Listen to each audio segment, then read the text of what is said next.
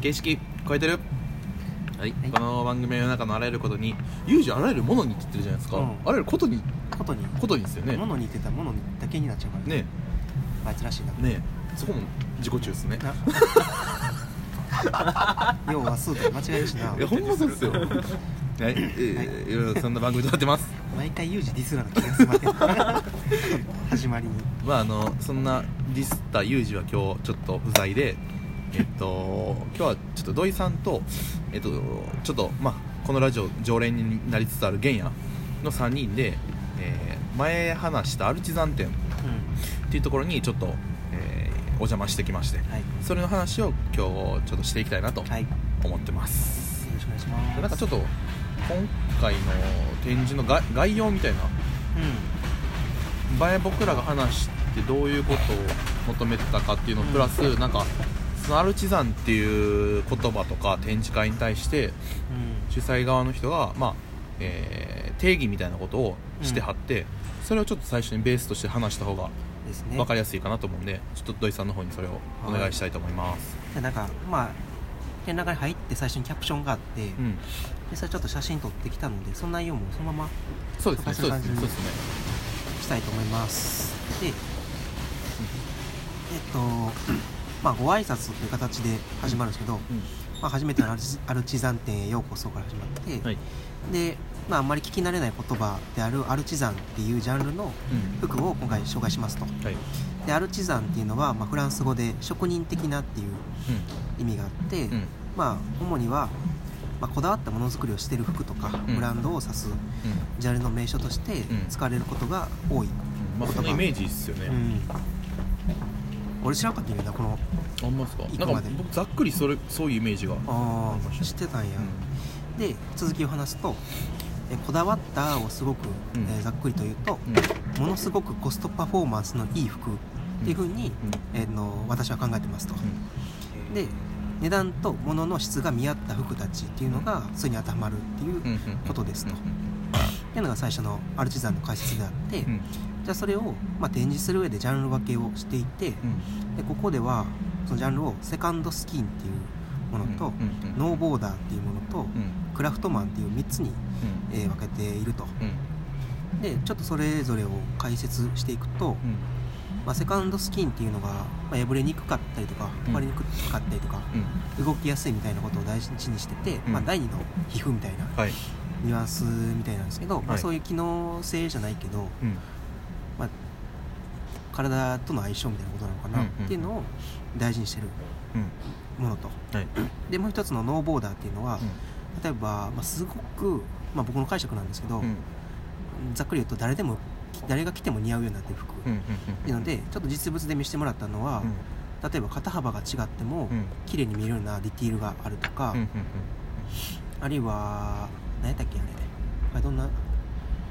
とかあとは性別か、うんまあ、体格的な違いとかうん。性別とか、うん。あるいは太ってる痩せてるとか、うん。背が高い低いとか、うんみたいな全部の違いをうん。乗り越えていくことをやってる服っうんていうのと、もうでもう一つクラフトマンっていうのが、うん。これほんまにえっと職人がこだわって作った服も単純に物の魅力みたいなことを突き詰めていく。で一番多分みんなが思ってるストレートなアルチザンの部分ですよね。ですね。それがクラフトマンっていうところかなと、で多分3つに共通してるのはやっぱりそのコストパフォーマンスというかうん。値段と物の質が見合った服っうんうんていうのがまあ共通の価値としてあって、うん。でまずその紹介から展示会は始まると、うんうんうんうん。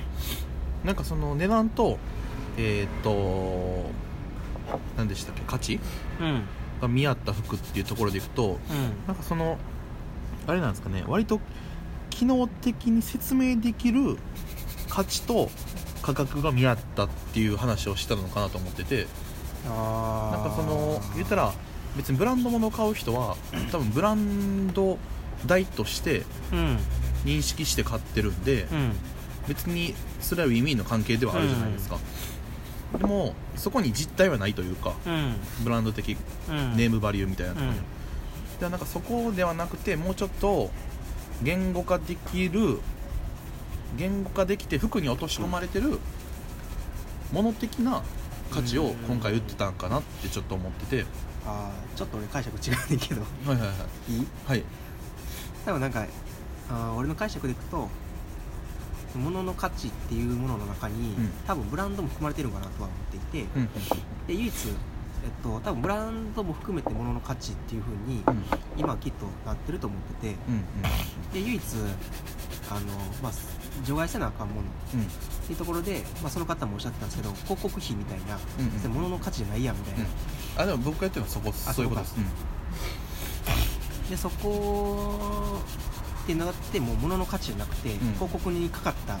諸経費みたいなのがうん。含まれてるっていうところを、うんかなと思ってた、んじゃあもうさっきの意見と多分一緒なんですけど、なんかねその広告費ってところでいくと、うん。そのなんか今それを言えるようにな出てきたっていうのは、うん。多分個人で発信できるから広告費がなくてもいけるようになってきたからっていうのもあるかなと思ってて、うん。ね、まあ、この間のそれこそ前澤さんの、えー 100, 100億え？1億あ100人に100万円やから1億か。1億ですね。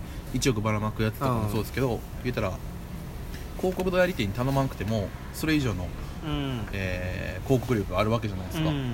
でもあれお金かかってますけどでもなんかその個人でうん。広告をできる時代になっうん。たってなった時に初めてなんかやっとそこに来たのかなっていう、うん。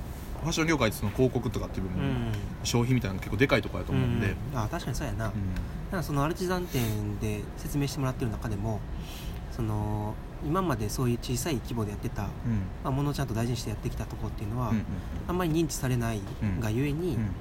長続きしないみたいな話とかがすごくあって、うん。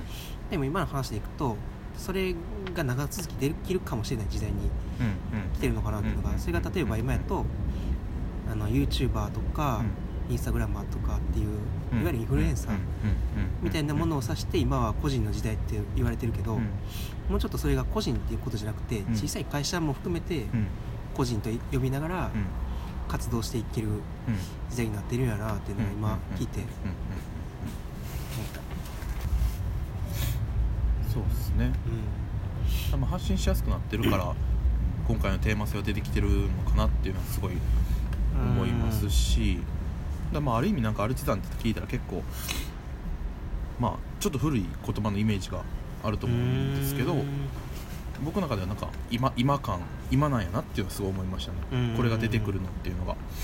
なるほどな、なんかあとはまああのー本当に、えー主催者の方も言ってはったんですけどうん。新しい選択肢を増やすみたいな話を言ってはったじゃないですか、うん。服を選ぶ時の。うんらそういう意味での展示会として僕はすごい良かったなと思ってて、うんなんかその服を選ぶにも今なんか選択基準っていうのが、うん。えーまあそれこそ、えーなんていうんですかね。影響力のある人から物を買ったりとかコミュニティから物を買うっていう、なんかその自分の自分の好みで買うんじゃなくて帰属してるコミュニティから買っていくみたいな流れがあるじゃないですか、うん。そこじゃない、えーちゃんとした自分の基準を1個持っとこうよっていうようなうん。話でいくと、そういう展示会ってちょっと少なかったのかなってファッション系においては、うん。なんかその主催の記者の方も言ってて、うん。印象に残っているのはファッション業界って原稿化をしないうん傾向がすごく強いみたいな話があって、うん。でその方はできるだけ言語化したいってずっと言ってるんですけど、うん。それしようとすると、うん。他の人には、いやそんな言葉を作らんと、感覚的に理解できるうん。ものだけでええやんみたいなうん。言い方をすごくされるっていう話があって、でもなんか、うん、それをしてこなかったがゆえに、例えばすごいマニアな人しか服を買わないとか、逆にいいものがほんまに認知されないみたいな、はいはいはいはい。なんかそういう状況が生まれてるのかなと思っていて、うん。ちゃんとコミュニケーションしてこなかったみたいな今までの人が、うんありますね、うん。うん、だそういう物差しっていう言い方で、まあ、いろんな人に対してコミュニケーションをちゃんと服で取っていこうっていう話はすごく明快というか魅力的に感じる展覧会やったなっていうのがそうですね。ありますね。まあなんか多分土井さんの今言ったことって、えっと言語化するみたいな話でその今回18万のコートを説明してもらったじゃないですか、うん。あれとかも多分普通やったら絶対買わない服好きじゃない人も、うん。服す全く知らない人でも買う可能性のあるうん。18万の服を買う可能性のある展示会だと思って、うん確かに。あの時に思ったのは、うん。値段の説明じゃないですか。じゃないじゃないですか、その服の値段の価値じゃなくて、うん。その服自体の本質的な価値は何なのかみたいなことをすごく説明があって、うんだからそれに18万円ですよっていう話じゃなくて、それを聞いて俺が18万出したいと思ったかどうかみたいな、うん、そうですねそうですね。だけなのかなと思って。て、だから逆説的ですよね完全に入りが、うん。うんだそういう意味では普通に本当に真摯なものに対して真摯な説明があったなっていう、うん騙そうとかじゃなくて、うんうんうんうんうんすごく真摯やなっていう。それがちゃんと物差しを作るっていうところにもつながっているし、うん。物差しで評価基準みたいなところですよね逆にあの説明を俺ら聞いて他のコートを見た時に、うん、あれを基準にして見れるわけやんか。そうですねそうですね。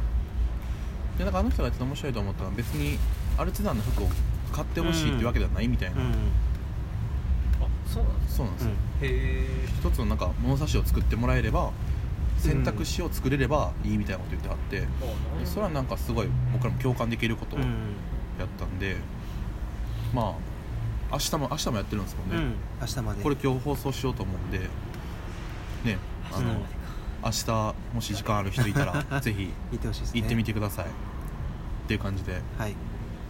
えーこの番組がいいと思ったら、えーいいね。いいねいいね。リツイート。